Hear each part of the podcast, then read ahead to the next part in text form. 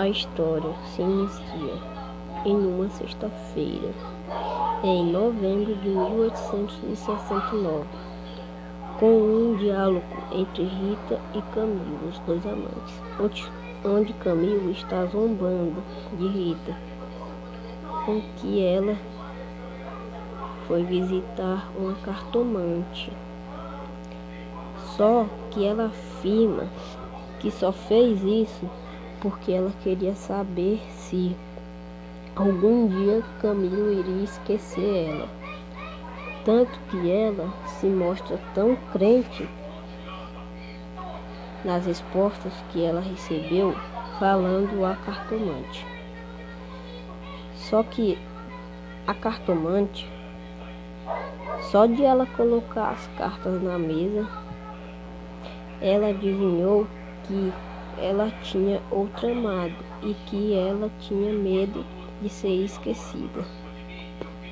Apesar de Camilo aparecer zombando de Rita nesse momento, o conto conta que quando ele era apenas uma criança, ele também era muito crente, porque sua mãe ensinou isso. Só que de uma criança muito forte, crente, ele foi para uma negação total, sem saber dizer o porquê.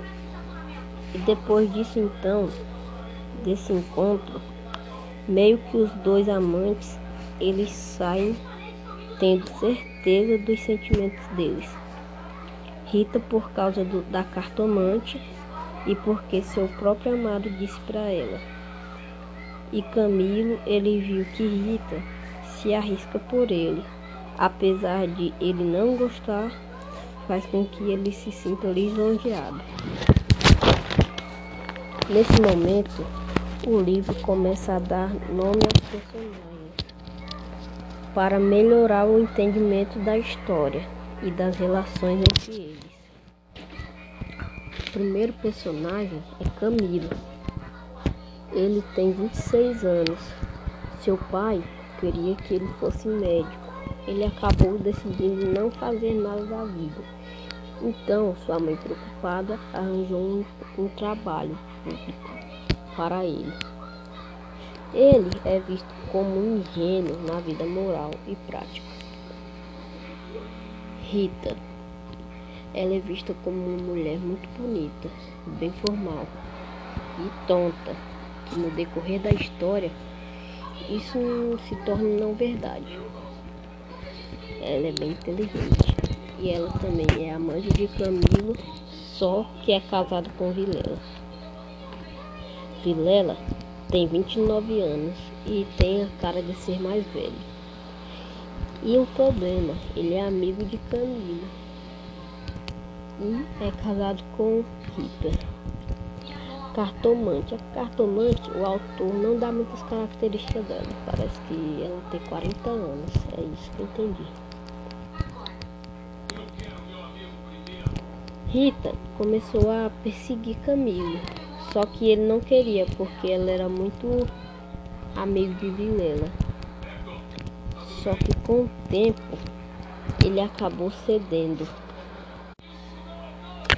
No decorrer da história, Camilo recebe uma carta que foi descoberto que Rita e ele viviam uma grande aventura.